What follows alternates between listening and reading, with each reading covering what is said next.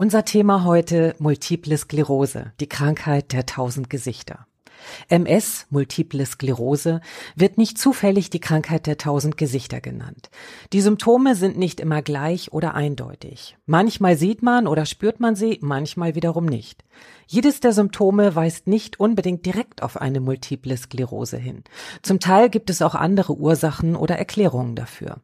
Wichtig ist, rechtzeitig einen Facharzt aufzusuchen, um eine frühzeitige Diagnose zu ermöglichen.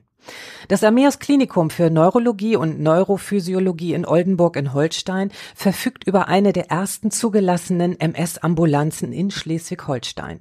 Nicht nur die stationäre, sondern auch die ambulante Versorgung von MS-Patienten und Patientinnen ist hier möglich.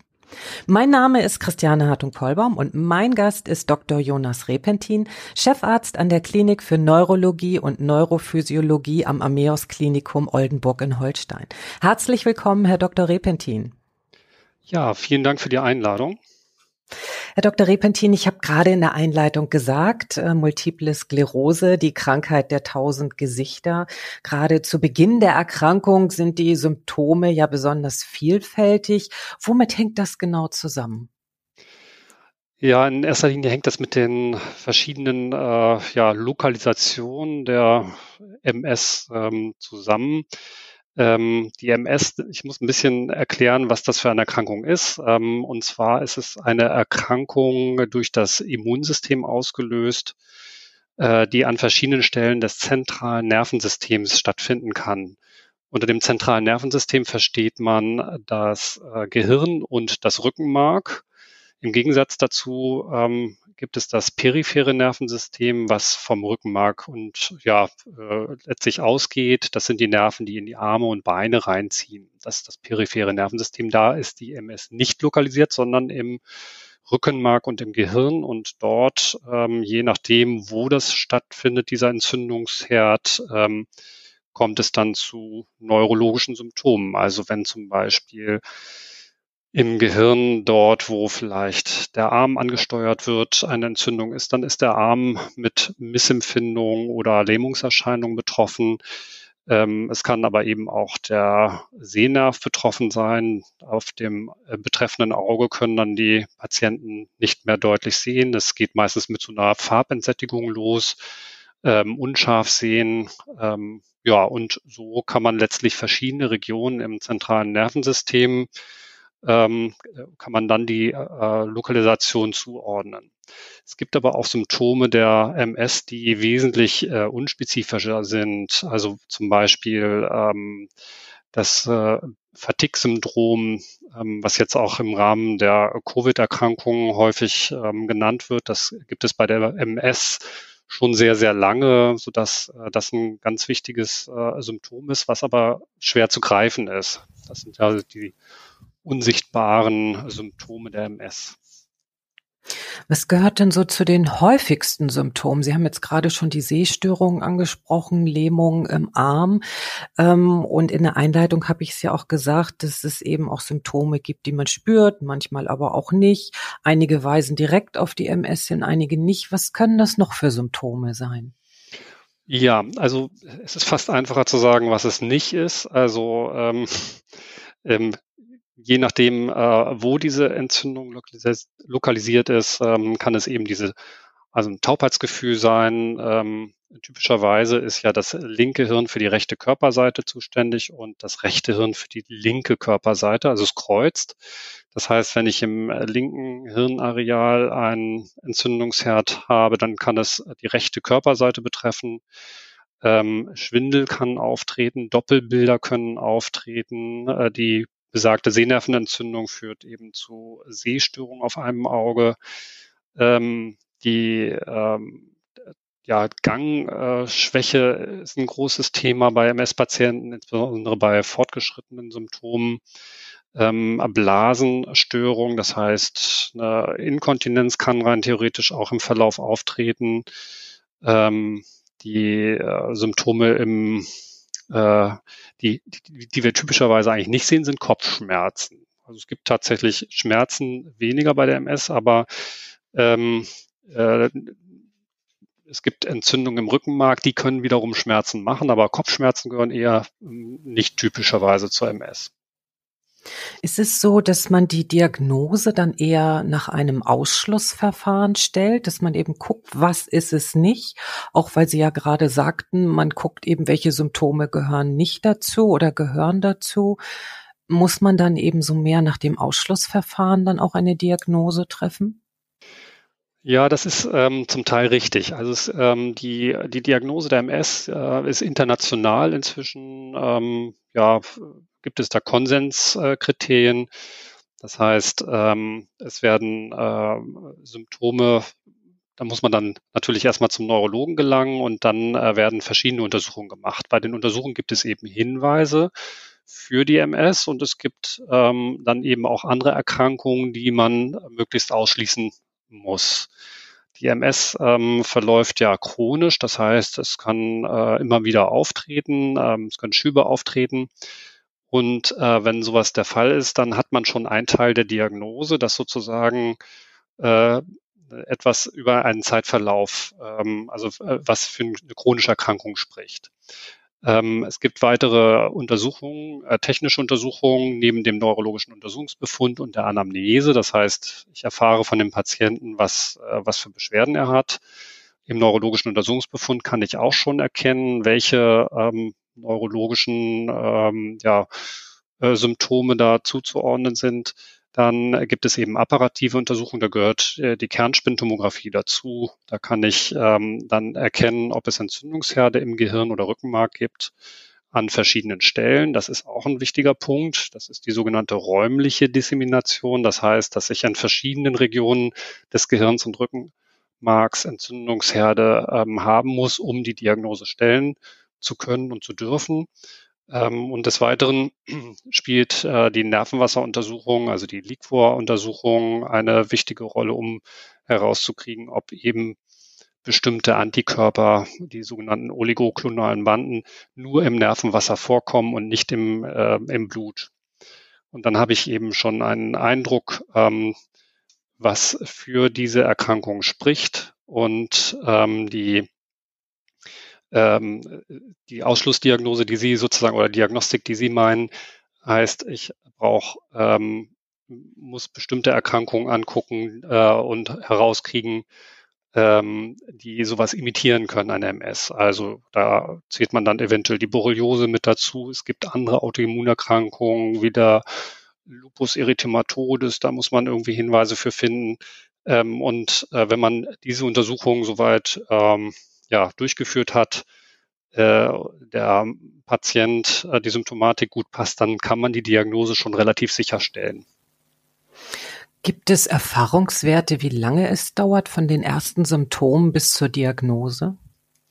Es gibt ähm, auf jeden Fall Statistiken zu dem Thema. Ähm, die äh, können auf jeden Fall mehrere Jahre kann das dauern, bis sozusagen eine, eine Diagnose gestellt wird. Insbesondere wenn das ähm, äh, Symptome sind, die nicht so plakativ sind, wie ähm, vielleicht mal so, also ich höre es immer wieder von den Patienten, die beschreiben dann, dass sie schon vor zehn Jahren dann mit, äh, mit einem Taubheitsgefühl für ein, zwei, drei Tage rumgelaufen sind oder für eine Woche und dann hat sich das wieder zurückgebildet und da hat dann keiner so richtig äh, die entsprechenden Untersuchungen bzw. die Überweisung zum Neurologen veranlasst und dann ist das so wieder in die Vergessenheit geraten und dann kommt es halt nach einer gewissen Zeit wieder zu Symptomen und ähm, die äh, Diagnose kann dann äh, äh, wird dann erst dann sozusagen so ein bisschen verspätet gestellt. Hat das Auswirkungen, wenn man das so verspätet stellt, ähm, dass dann vielleicht der Verlauf schlimmer ist, als wenn man die Diagnose früher bekommen hätte? Weil dann kann man ja auch schneller behandeln. Ja, also ich ähm, gehe schon davon aus, dass, ähm, und das sagen auch so ein bisschen die, die Untersuchungen, ähm, die Langzeituntersuchungen, je früher man eine Therapie beginnt, äh, desto ähm, geringer ist das Voranschreiten der MS. Also das heißt, dieser Übergang in so eine leichte oder eine schleichende Verlaufsform, ähm, das kann äh, hinausgezögert werden oder kann sogar verhindert werden, je effektiver man behandelt. Es gibt also einige Studien, die da einen Hinweis drauf geben. Sie haben gerade auch von den Schüben gesprochen. Ähm, zu der multiplen Sklerose gehören ja bestimmte Schübe. Äh, manche Betroffene haben monatelang gar keinen oder jahrelang Ruhe. Wie erklären Sie sich diese Schübe? Ja, also vielleicht muss ich äh, vorweg noch mal ganz kurz äh, zu den verschiedenen Verlaufsformen der MS ähm, etwas sagen. Und zwar gibt es ähm, diese schubartige ähm, Verlaufsform. Das heißt, es kommt zu neurologischen Symptomen, die mindestens 24 Stunden anhalten müssen und in der Regel Tage bis Wochen und sich dann wieder zurückbilden. Ähm, nicht immer vollständig. Ähm, das heißt, äh, Lähmungserscheinungen können nach einigen Tagen wieder komplett rückläufig sein, aber die können auch bestehen bleiben und können dann äh, durch Narbenbildung letztlich zu einer Behinderung, zu einer fortschreitenden Behinderung führen. Das ist sozusagen das Schubförmige, also die Definition mindestens 24 Stunden anhaltendes neues Symptom. Ähm, und äh, dann gibt es eben die anderen Verlaufsformen, das sind die äh, langsam schleichenden Verlaufsformen. Also man spricht im Medizinerdeutsch von äh, progredienten Verlaufsformen. Die primär progrediente Verlaufsform bedeutet, dass es praktisch nie Schübe gegeben hat, sondern von vornherein ein chronisch schleichender Verlauf auftritt. Da kann man also keine einzelnen Schübe ähm, sicher abgrenzen, aber es kommt immer weiter zu einer äh, Verschlechterung der Behinderung. Ähm, also häufig wird eine Gehstörung, äh, eine Gangstörung äh, beschrieben, dass die Patienten immer kürzere Strecken, Wegstrecken am Stück gehen können, Pausen machen müssen, ähm, dass dann auch ähm, Muskelkrämpfe auftreten.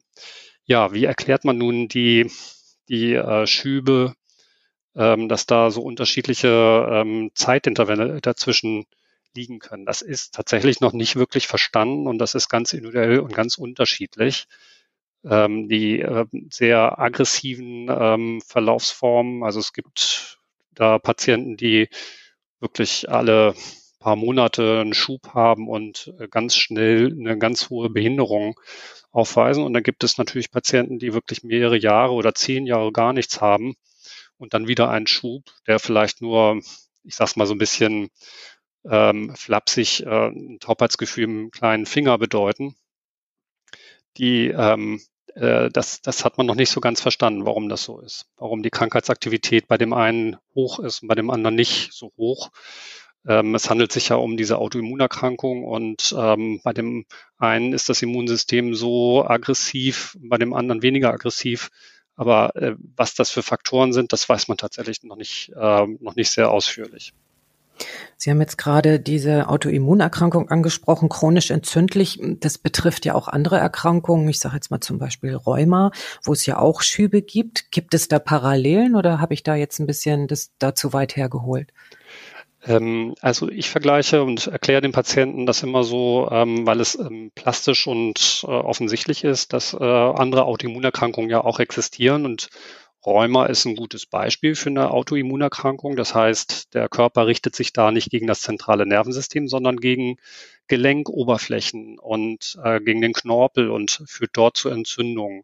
Das merkt der Patient an großen Schmerzen in den Gelenken. Und danach kann man praktisch äh, ja sozusagen die Therapie auch gut steuern. Wenn die Schmerzen weg sind, ist Rheuma gut im Griff. Ähm, und das ist bei der MS halt leider ganz schwierig. Da sieht man eventuell Symptome erst ähm, nur, wenn an bestimmten Stellen des Gehirns die Entzündung ist. An anderen Stellen sind das ähm, Symptome, die wir gar nicht wirklich fassen können, die oder die so ein bisschen unspezifisch sind, wie eben dieses Fatigue-Syndrom. Ähm, da gibt es keine isolierte Region im Gehirn, die sagt, ähm, das macht Fatigue, sondern das können verschiedene Regionen sein, die da eine Rolle spielen. Und ähm, ja, äh, auf jeden Fall ist das sehr richtig mit den anderen Autoimmunerkrankungen, dass das schon Parallelen sind. Das Immunsystem richtet sich eben äh, gegen die bestimmten Strukturen, die ja die Zielstruktur sind. Das Immunsystem bekämpft irgendwie den eigenen Körper. So ist mein Eindruck von außen, so nehme ich das jetzt wahr. Ähm, gibt es so äußere Einflüsse, die den Verlauf der äh, multiplen Sklerose äh, beeinflussen? Ich denke jetzt zum Beispiel an Stress. Ich meine, das ist ja etwas, was viele Krankheiten beeinflusst. Und ist das bei MS auch so? Ähm, ja, also da muss man dann mal im Umkehrschluss sagen, also Stress zum Beispiel ist ja ein häufig und gern genommenes, äh, ja, ge äh, genommene Ursache auch für Schlaganfall oder für andere Erkrankungen, für Krebserkrankungen. Ähm, also man kann jetzt nicht sagen, nur weil man Stress hat, kriegt man die oder die Erkrankung.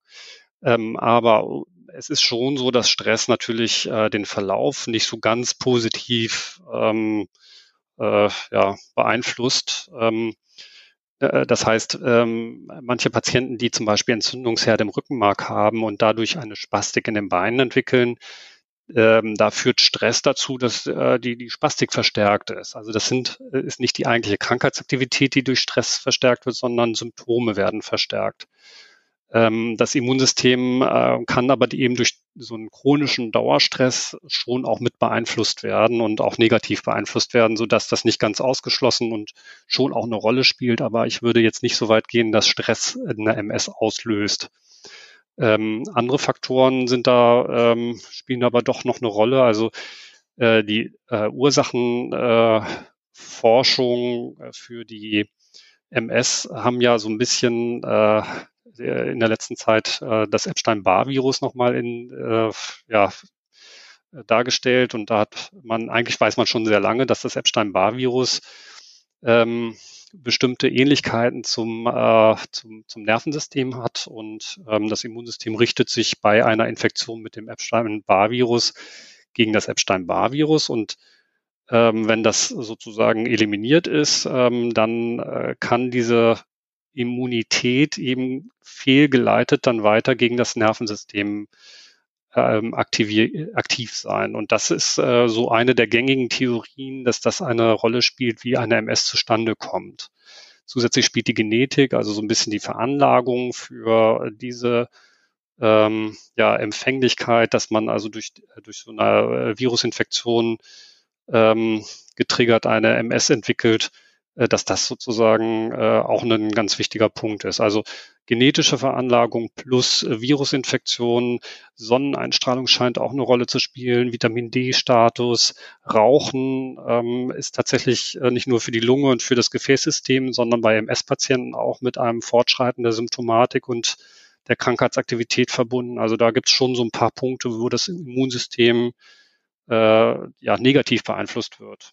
Im Gegensatz wären dann ähm, aufhören zu rauchen ist äh, sinnvoll, regelmäßig einen Ausdauersport machen, gar nicht Kraftsport, sondern Ausdauersport. Das sind sinnvolle Sachen, ähm, um eben mit ähm, ja, das Immunsystem positiv zu beeinflussen. Wie ist das mit den Behandlungsmöglichkeiten bei multipler Sklerose? Ich frage mal ganz direkt, endet äh, MS immer im Rollstuhl und ist MS auch tödlich? Was kann man tun? Also die Therapie einer MS ist äh, ja schon seit ja, 30 Jahren äh, gibt es schon Therapeutika. Das hat früher angefangen mit einer Spritzentherapie, die Interferone, Copaxone. Das sind so ähm, äh, Therapieformen, die ähm, ja schon sehr lange auf dem Markt sind. Ähm, die äh, ähm, haben sich aber dann eben auch weiterentwickelt, gerade in den letzten zehn Jahren, äh, 15 Jahren hat sich wirklich unheimlich viel getan äh, mit der Therapie. Es gibt ähm, inzwischen äh, einen, einen ganz großen Stamm an Medikamenten, die zur Therapie der MS ähm, eingesetzt werden können. Äh, und äh, der Verlauf wird dadurch natürlich, ähm, also wir hätten nichts davon, wenn wir diese Therapie geben, wenn wir sagen, die MS ist dann hat trotzdem einen schlechten Verlauf. Also die medikamentösen Therapien, die führen schon dazu, dass die MS deutlich weniger aggressiv ist und wir sehen äh, weniger Behinderungen ähm, und weniger voranschreitende Behinderungen. Und das ist, glaube ich, eine ganz, ganz wichtige Botschaft heutzutage, ähm, so dass dieses Bild von dem Rollstuhl eigentlich nicht mehr sein muss. Das heißt, rechtzeitig die Diagnose bekommen, wenn man Glück hat, ähm, und dann gleich auch die Therapie einleiten. Was bedeutet so multiple Sklerose für das tägliche Leben? Und ähm, gibt es bei Ihnen in der Klinik noch weitere Unterstützungen, die Sie den Betroffenen bieten können, gerade eben auch in Bezug auf die MS-Ambulanz, die Sie ja in Oldenburg haben? Ja, also die ähm ähm, MS hat ähm, ja verschiedene Gesichter, wie auch in der Einleitung schon gesagt. Und äh, ich glaube, wichtig ähm, ist, dass man die Diagnose auf der einen Seite schon auch akzeptiert, aber mit ihr lebt. Ähm, ich höre immer wieder ähm, Patienten, die sagen, ich lasse mich nicht von der von der Diagnose ähm, beeinflussen oder ähm, äh, nicht mein Leben bestimmen. Und ähm, das ist zum Teil sicher richtig. Auf der anderen Seite ist eine gewisse Akzeptanz, um überhaupt mit der, mit der Diagnose und mit der Erkrankung auch umzugehen, ist, glaube ich, eine relativ wichtige Sache. Ähm, und dementsprechend halte ich das ähm, schon auch wichtig. Ähm, und dann ist es angepasst an die Symptome, ähm, ist dann praktisch der Alltag betroffen. Also das heißt, wenn der Patient ähm, eine Einschränkung der Gehfähigkeit hat. Das bedeutet nicht gleich, dass man einen Rollstuhl, aber dass man dann eben ähm, im Alltag gucken muss, dass man eben die Gehstrecke so anpasst, dass man das auch gut hinkriegt. Ähm, eventuell Hilfsmittelversorgung, ähm, eine Gehunterstützung. Ähm, wenn man eine Fußheberschwäche hat, dann äh, gibt es da bestimmte ähm, Orthesen, die da eine Rolle spielen, auch so elektrische Funktionen, die äh, die Fußhebung unterstützen. Ähm, dann äh, die, das Fatigue-Syndrom ist eins der schwierig, schwierigsten äh, Symptome äh, zur Behandlung. Wenn das ähm, den Alltag sehr bestimmt, dann äh, sind auch junge Menschen plötzlich ähm, stark eingeschränkt in der Leistungsfähigkeit und ähm, das ähm, muss man eben gucken, wie man da am besten äh, die Therapie anpasst. Aber da sind auch tatsächlich so moderate sportliche Betätigungen eigentlich die beste Möglichkeit. Rehabilitationsmaßnahmen spielen eine große Rolle. Alle zwei bis drei Jahre kann ein MS-Patient in eine Reha. Ähm, dann die äh, Unterstützung durch Physiotherapeuten, Ergotherapeuten spielt eine große Rolle, ähm, dass man da eben auch bestimmte Symptome ähm, gut äh, behandelt und äh, dann praktisch in der, ja, im Alltag damit ähm, auch so einigermaßen zurechtkommt. Optimalerweise wäre es natürlich, wenn sich die Symptome komplett wieder zurückbilden. Aber soweit sind wir in der Therapie meistens noch nicht. Es gibt Symptome, die sich wieder zurückbilden und ähm, wenn man diesen äh, Punkt konservieren kann, das heißt ähm, therapeutisch so einhalten kann, dann habe ich einige MS-Patienten, die wirklich voll berufstätig und voll integriert im Leben sind, äh, im Gegensatz zu anderen MS-Patienten, die wirklich sehr stark eingeschränkt sind, ähm, früh berentet sind, ähm, und auf äh, viele Hilfsmittel und Therapien angewiesen sind. Das sind häufig aber eher die älteren Patienten, wo die Therapie dann aus was für Gründen auch immer nicht rechtzeitig oder nicht intensiv genug äh, begonnen wurde. Also auch hier kann man sagen, gibt es immer einen individuellen Verlauf. Ähm, nun habe ich gehört, dass Sie auch an bundesweiten Registerstudien teilnehmen. Was muss man sich darunter vorstellen? Ja, es gibt ähm, ähm, natürlich viele, viele Medikamente, sagte ich schon, ähm, die eben das Immunsystem ähm, beeinflussen. Ähm, und äh, um genau diese Effekte und auch möglichen Nebenwirkungen äh, rechtzeitig in großen, ja, in großen Kollektiven zu erkennen, ähm, werden diese Registerstudien in Deutschland äh, durchgeführt. Im Gegensatz zu den skandinavischen Ländern, Dänemark und Schweden, da sind quasi alle MS-Patienten in irgendwelchen äh, Registern ähm, und werden da äh, verlaufsbeurteilt. Äh, haben wir sowas in Deutschland nicht dort. Ist gesetzlich vorgegeben äh, im Gegensatz zu Deutschland. Und da äh, in Deutschland beruht es äh, praktisch auf Freiwilligkeit der Patienten und der, ja, der Ärzte, die sozusagen diese Patienten betreuen, um das dann mitzumachen. Da werden also dann äh, bestimmte ähm, neurologische Daten eingegeben, ähm, und es wird geguckt, welche Therapie durchgeführt wird, äh, wie die vertragen wird und wie sich sozusagen, das ist eine Maßeinheit, wie der Behinderungsgrad sich bei den Patienten dann eventuell verändert äh, und wie die Therapie eben ja vertragen wird. Das heißt, man kann dann auch so einen gewissen Erfahrungswert herausziehen, dass man dann reinguckt und ähm, dann Parallelen ziehen kann zu seinen eigenen Patienten, wenn ich das jetzt richtig verstanden habe. Ja, also ich glaube, es ist eher, ähm, man, man kriegt dann, äh, also diese ähm, statistische Auswertung, die findet ja viel, viel später statt und dadurch kann man natürlich äh, schon auch äh, Sachen ableiten. Ähm, ähm, aber das dauert halt ein bisschen. Also das ist nicht ein unmittelbarer, äh, eine unmittelbare Rückmeldung von dem Patienten. Das heißt, wenn ich das auch richtig verstanden habe, im Vergleich zu Skandinavien wäre hier dann noch Nachbesserungsbedarf in äh, Deutschland. Ähm, ich glaube, das kann man so sagen, ja. Was empfehlen Sie denn Betroffenen und Angehörigen im Umgang mit multipler Sklerose?